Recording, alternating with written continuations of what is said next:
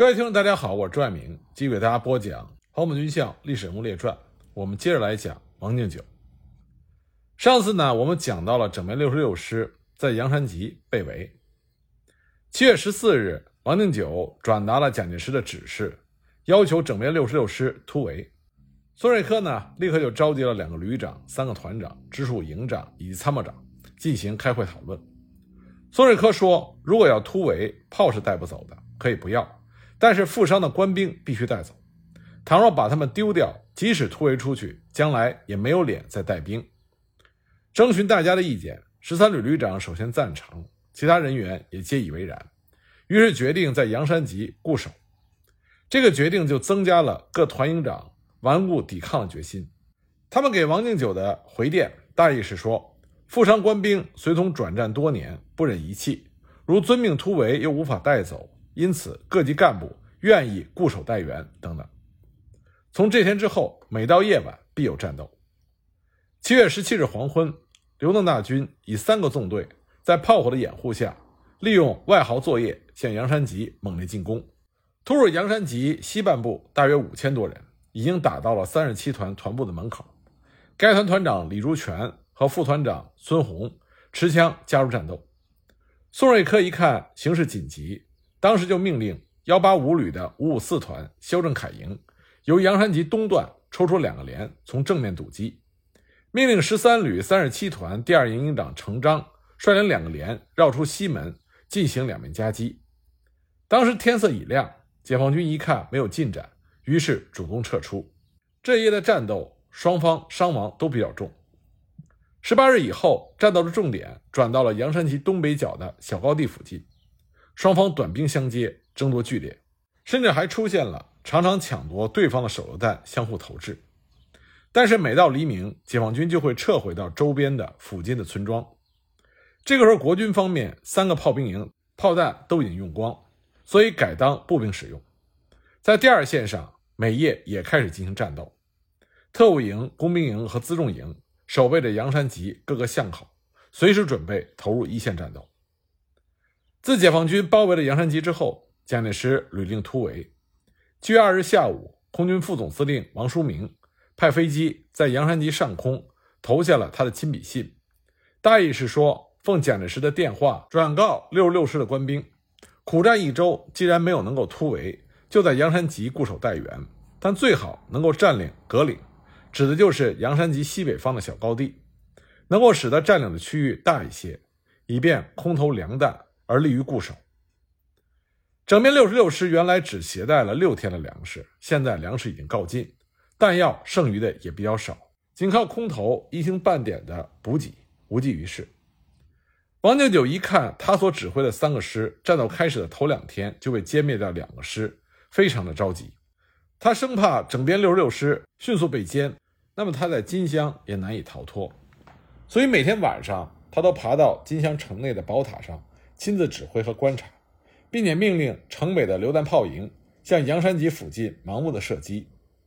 顾祝同也由徐州派飞机夜间到阳山集上空盘旋，以壮声势。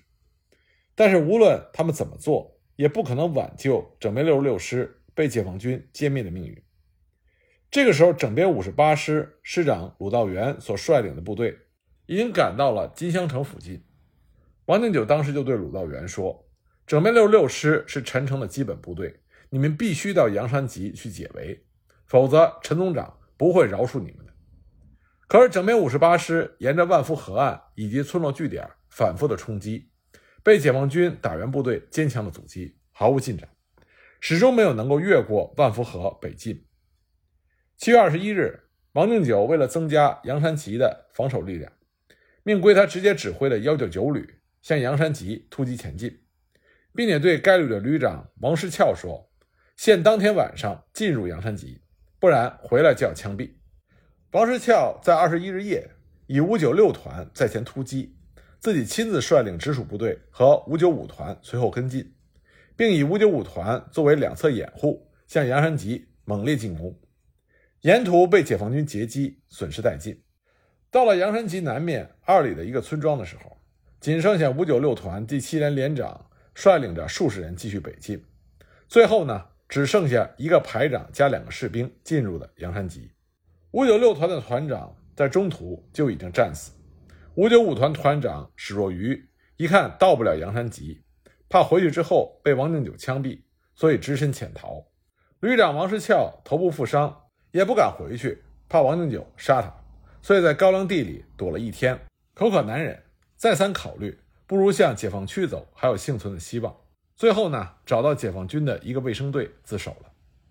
蒋介石试图要挽回鲁西南战役行将失败的不利局势，所以他由豫北新乡又调来了整编三师，赶到金乡城北，归王定九指挥向北进攻，但仍然被解放军阻击于万福河岸，无法前进。王定九兵团自七月二十一日到二十八日，曾经多次组织了整编三师和整编五十八师由万福河岸向北进犯。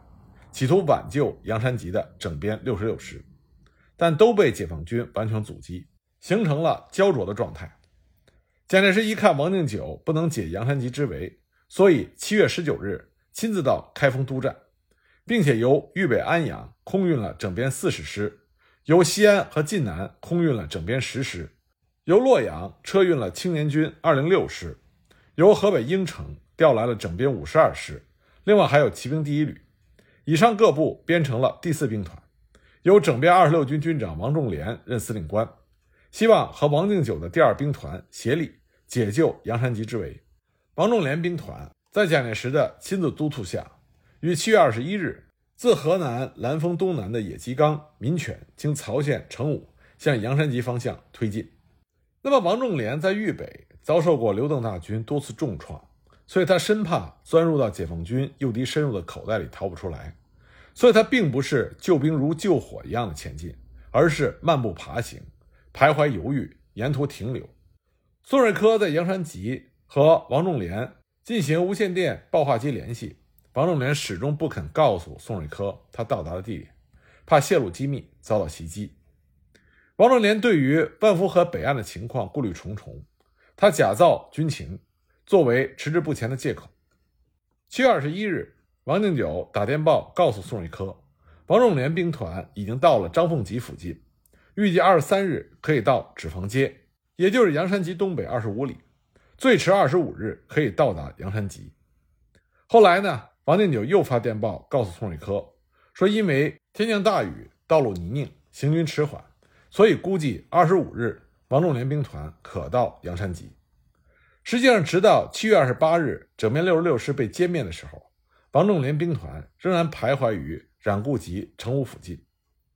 后来，蒋介石把王仲廉以行动迟缓、贻误军机、陷害友军的罪名判处了有期徒刑八年。到了七月二十四日，解放军已经攻占了阳山集西半段约三分之一的地区。这个时候，整编六十六师枪弹所存已经很少了，粮弹补给早已断绝。炮兵部队的马匹伤亡颇多，部队是靠吃死马肉勉强的维持。到了二十七日夜，阳山集北侧石头山的制高点被解放军攻占。宋瑞珂召集各旅长、团长以及幕僚人员商讨对策。当时幺八五旅的旅长涂焕陶就说：“竹屋守备还可以支持三天。”宋瑞珂说：“阳山集的制高点已经被占领，全村的情况对方了如指掌，我们已经成了瓮中之鳖。”最多可以支持到明日中午。涂焕陶仍然坚持要逐屋守备。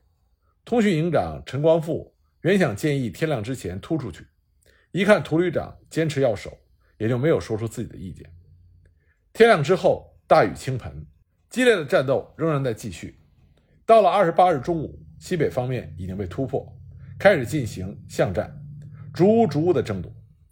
宋瑞珂知道挣扎难以持久。以电话约两个旅长到阳山集东段五五四团的指挥所商讨对策。宋瑞科带着幕僚人员先到，幺八五旅旅长涂焕陶和参谋长随后赶到。这个时候，十三旅旅长罗先达已经被隔绝了。后来呢，他从阳山集南面逃出去了。宋瑞科认为继续战斗下去，突然招致双方更多的伤亡，所以就派了一个中尉由阳山集东部出去找解放军的一个连指导员进来。想要停止战斗，宋瑞珂和参谋长郭玉林、副参谋长王开石、参谋处科长陈道修等人，以及幺八五旅的旅长涂焕陶，还有麾下的大部分团长都被俘虏。当这些被俘的国军军官被送到刘邓大军二纵某旅部的时候，宋瑞珂要求给负伤的官兵换药，并且立刻赈济当地受灾的人民。宋瑞珂说：“杨山集战斗，上不怪王敬久，下不怪我的部下，战争责任由我一人担负。由于我的顽固，延缓了刘邓大军向大别山挺进的时日，对国家和人民造成了严重的损失。”鲁西南战役，刘邓大军取得大胜。其一方面的主要原因呢，当然是刘伯承运筹帷幄，解放军奋勇作战。那么另外一个主要原因，就是国军方面是仓促应战，在指挥上极其混乱。三个整编师是临时的拼凑起来，王敬久这个总司令也是被临时调来。王敬久把三个师摆成了一条线，每师之间相隔二十五华里，六十六师在阳山集，三十二师在独山集，七十师在六营集，这样的布阵。不但不容易打仗，而且彼此联系非常的困难。王敬久本人又远在鱼台，后来才到了金乡，他属于遥控指挥，整个的战斗，三个师长谁也没有见过王敬久。那么战场所在地鲁西南，这是老解放区，村与村都有地道，人民的政治觉悟比较高。国军来到这里，他想搜索一点情况，那是根本做不到的事情，因此完全变成了瞎子。而国军的一举一动，在解放军那里却是了如指掌。我们前面已经讲到了，整编七十师和整编三十二师曾经聚集在了六营集。后来呢，两位师长唐永良和陈一鼎商量之后，决定突围。不过在突围的过程中，唐永良率领整编三十二师突出了重围，可陈一鼎和他的整编七十师被解放军大部歼灭，陈一鼎也被俘。我们前面讲到了，陈一鼎、唐永良他们决定的突围方向和蒋介石的命令是相悖，所以在突围的时候，陈一鼎怕蒋介石责备他不听命令，为了推卸责任，在他返回整编七十师师部之后，曾经密电蒋介石，电文的大意是：我本要遵从军座的意志，死守六营集，为唐某坚持突围，我不能反抗等等。蒋介石在看到了陈一鼎的电报之后，大为震怒，下定决心要枪毙唐永良。后来呢，在济宁战事结束之后，唐永良就被押解到了南京。蒋介石当时的批示是：军法会审，立刻枪决。那么，因为王敬久他没有办法把一切的罪责都推到唐永良一个人的身上，所以王敬久呢也替唐永良求了情。唐永良本人呢，在国防部也有不错的人脉关系，所以。国防部管作战的第三厅就编了一个光荣的评语，意思是整编三十二师虽然有六营级之败，但是济宁一战转危为安，巩固了鲁西南的战局，居功甚伟。就这样呢，唐永良在被押两个月之后就被保释了。那么杨山集之败，除了唐永良被追究责任之外，第四兵团司令王仲廉也被收押追责。后来多亏他的老上司汤恩伯替他求情。最后呢，由汤恩伯作保，将其释放。鲁西南一战，王敬久损兵折将，几乎丢掉了三个整编师。蒋介石极为恼火，立刻就撤销了王敬久的职务。被撤职之后，冯敬久就离开了徐州，到苏州，住在苏州醋库巷二十五号。后来呢，他又找蒋介石请求分配工作，蒋介石念他多年征战有功，就任命他为。闽粤赣三省新兵编练司令。不久呢，解放军南下，国民党大势已去。王敬久不愿意留在大陆，就携家眷由厦门逃往台湾。王敬久一家到达台湾之后，他想请求蒋介石安排他的工作，可蒋介石这个时候对他这个学生已经基本失去了好感。那么，王敬久一家离开大陆的时候是七口人，逃到台湾之后，住在台南市青年路二百一十五号。他的妻子张坤吾又为他生了一个儿子，所以一共是八口人的大家庭。王六九这个时候没有工作，生活逐渐的拮据，他只好把从大陆带去的几辆车子陆续的卖掉，来维持生活的现状。车卖完之后，他只能依靠他当年的部下刘安琪、黄杰等人的资助。对于王敬久的生活现状，蒋介石通过黄杰等人有所了解。本来呢，念着当年的师生情分。蒋介石想要安排王敬久工作，可是因为蒋经国从中作梗，而没有能够得到安排。因为王敬久素来与蒋经国合不来，蒋经国参与政事之后，王敬久当年的部署像黄杰等人形成了另外一个派系。黄杰在担任台湾警备司令期间，这些人曾经力保王敬久担任台湾警备副司令，但是因为蒋经国的阻挠而没有成功。那么，王敬久的妻子张坤吾看到王敬久完全陷入到山穷水尽的地步，所以一天到晚和王敬久吵架，说王敬久无能。王敬久的身体呢患有肺结核病，不但得不到良好的照顾，反而每天都遭受到精神上的无情的折磨，所以他的身体健康一天一天的坏了下去。很快，他就被送到了台南市小东路军医第四总院。世态的炎凉，生活的贫困，精神的压抑，给王敬久的晚年带来了很大的痛苦。在他即将离开人世的时候，他想看看自己的孩子，可是孩子们怕结核病传染，不愿意到医院看望他，而他的妻子嫌他没有用，也不去照顾他。王敬久这个一生南征北战、出生入死、为蒋介石立下过汗马功劳的人，最后却落到一个被人抛弃的下场。一九六四年六月二十日，王敬久在台南病逝，享年六十二岁。